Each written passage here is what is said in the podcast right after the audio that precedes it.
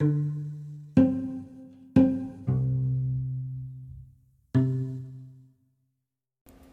い、こんにちは。タイムスキップの萩原です。皆さんいかがお過ごしでしょうか？気づいたら12月7日ということで、12月も1週間もう終わっちゃいました。えー、もう師走はほんと早い。えー、毎年感じますけれども、気づいたら2021年になっちゃいますね。ということで、えー、頑張ってやっていければなというふうに思います。先週ちょっとあの、出張で石川県の方に行っておりましたんで、少し放送が止まっていたんですけれども、あの、頑張ってやっていければなというふうに思います。はい。今日はですね、えっと、営業マンの自信のつけ方というテーマで、えー、お話できればなというふうに思います。皆さん、あの、自信のある営業マンと自信のない営業マン、どちらから購入したいですか？と、突然なんですけど。あのーこれもう、自白、もう明白だと思うんですけども、自信のある営業マンから買いたくないですか？あの、例えば、ソフトウェアの業界であれば、えーこのシステムってどんなシステムなんですか？すごい便利なんですか？っていう風な質問を来た時に、えっと、多分このシステムは便利ですね。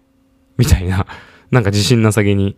え、こういう、え、こういうこと書いてありますけど、え、本当にこういうことできるんですか？えっと、おそらく、御社に入れた場合はできると思います。みたいな感じの回答する方と、あ、もちろんできますよ。これこれをこういうのは、このシステムはこういった機能がありますので、あの、御社に導入したら間違いなく効果が出ます。ぜひとも、あの、このシステムを導入いただいて、で、その導入のリスクを軽減するために、ぜひとも一度ヒアリングさせていただけませんか？私にお任せください。こういう営業マンとどっちから買いたいですかっていう、これもう明白だと思うんですけども、自信のある営業マン、後者ですよね。お任せくださいって言ってくれた方にやっぱお願いしたい。これはま人の心理なんじゃないかなというふうに思います。なので、これがですね、あの、自信のある営業マンになる方法5選ということで、今日は5選ご紹介できればなというふうに思うんですけども、えっと、まずは、行動理解、理解としてですね、感情よりも行動が大事だっていうところですよね。を理解するのがいいと思います。あの、これ前提になりますけども、感情が例えばネガティブな気持ちになっていたりとか不安な気持ちになると、肩が落ちて背中が丸まって呼吸が浅くなってってなるんですけども、じゃなくて、逆に感情じゃなくてこう行動ですよね。自信のある、営業マンの様ってやっぱ堂々としていて、背筋が伸びていて、声がちょっと大きくて、はっきりとした口調でお任せくださいっていうような人じゃないですか。なんで、それをやっちゃうってことですね。それをやっちゃうと、感情がやっぱりついてくるんですよね。自信っていう。なんでしょう。こう、要は行動が先だよっていうのが一つ。で、堂々と背筋を伸ばして、はっきりとした口調で自信を持った風でですね。まず要は行動ですね。体の形をそういう風に見せると。それはもう鏡で練習するってことですね。なんで一番は、えー行動、要は態度を自信のある風に、えー練習する。態度に練習するということですね。はい。で、二つ目。えーこれ件数を振り返るっていうのは結構私やってたんですよね。あの、何でもいいんですけども、やっぱり新人の頃って、あの、なかなか、なんか変な質問飛んできたら嫌だなとか、いきなり先輩に話振られたら嫌だなとか、お客さんからこう、とんちんかんな質問来たらどうやって返そうかなとか、そもそも名刺交換も不安だし、みたいな、そんな状況だと思うんですよね、新人の頃って。なんですけども、例えば、半年経った頃に全然、まだ全然お客さんのところでね、うまく喋れないっていうの全然あると思うんですけど、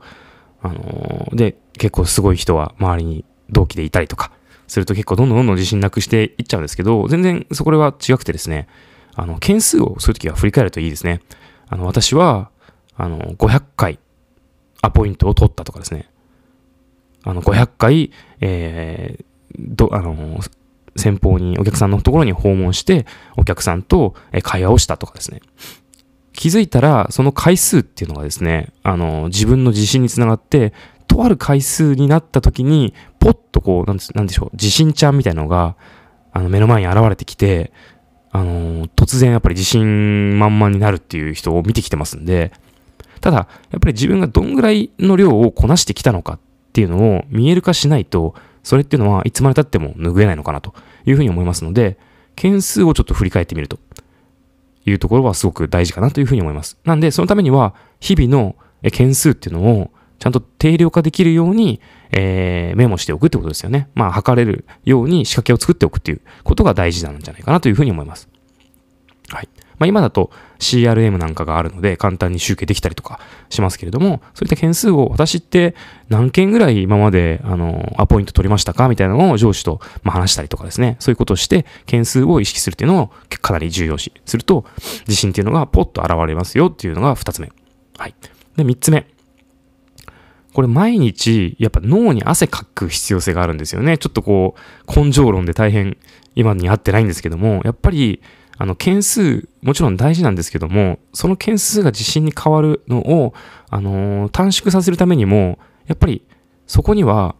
考えながら、やっぱバッと振る必要性がありますね。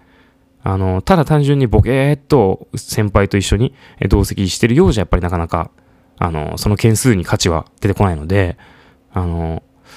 もしわかんないことがあったら、先輩に、もう本当に、もう食らいついて聞いたりですとか、あの、今日はこういった話で、えー、お客さんのとこにお伺いして、こういったゴールに向かうっていうのが、えー、ポイントですよね、というのをやっぱ握った上で、先輩と同席しながら商談に立ち向かって、怖くて何も喋れないということであってもですね、帰ったら、え、これってこういうことだったんですかって食らいつくと。毎回毎回、えっと、考えながら、えー、バットを振るってことですね。その考えながらバットを振った回数っていうのが、自信とか知識につながっています。はい。三つ目、脳に汗かきながら過ごす。ですね。はい。四つ目、まあ、これは前回でも話しましたけど、まあ、筋トレいいんじゃないかなというふうに思ってます。これは本当にあのいろんな観点のメリットがありますので、で、まあ営業的な側面で言うと、やっぱり怖さとかやっぱあるんですよね。挑戦することにやっぱ慣れるんですよね、筋トレをすると。日々日々やっぱ重いものを持ち上げると。まあ、日々というか、まあ週2でも週1でもいいんですけども、筋トレをすると、やっぱり挑戦意欲、挑戦することに対してのハードルが低くなりますので、ぜひとも筋トレしていただければなというふうに思います。で、筋トレするとですね、体でかくなりますので、体でかいと、えー、外見上堂々とすると、すごくそれが映えますので、ぜひ体を大きくしていただければなというふうに思います。5つ目、商品と会社と自分に自信を持つというこの3つですね。やっぱり商品に自信がないと、やっぱ不安な気持ちになりますよね。で、会社にももちろん、会社が悪いことしてるっていうとこに所属してるなって思いながら、あの、会社の案内とかできないですよね。なんで、商品と会社と、まあ自分に自信を持つ。自分に自信を持つっていうのはこれも、あの、今のこのテーマなんで、そもそもっていう話なんですけども、まず商品。商品については、やっぱり、あの、この商品のメリット、デメリット、お客さんの、えー、使い、お客さんが今まで事例でどういうこと喋ってるか、本当にこの商品がいいっていうことを、あの、体感するってことですね。もう書き続ける。この商品のいいところを書き続ける。会社のいいところを書き続ける。うちの会社っていうのは、すごい社長が、あの、トップセールスマンがやってる会社で、えっ、ー、と、何年続いていて、こんな優秀な営業マンたちが働いていて、とにかく会社のいいところを自分でいいと思うところを書き続ける。で、これも書き続けてくると、十分な理由が揃った時に、商品にも自信がつくし、会社にも自信がつきます。で、最後は自分なんですよね。この先ほどの4点、プラス商品と会社への自信で、最後に自分に自信を持つという形かなというふうに思います。はい。まとめますと、1番、件数を振り返る。あ、あれ順番逆になっちゃったかな。まあいいや。1番、件数を振り返るですね。2番、行動が先で、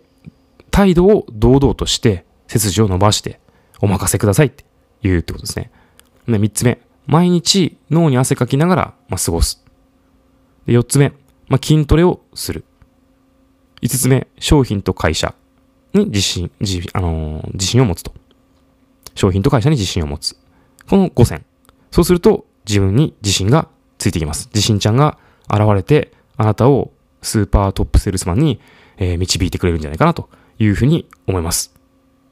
ぜひとも参考にしていただけると嬉しいです。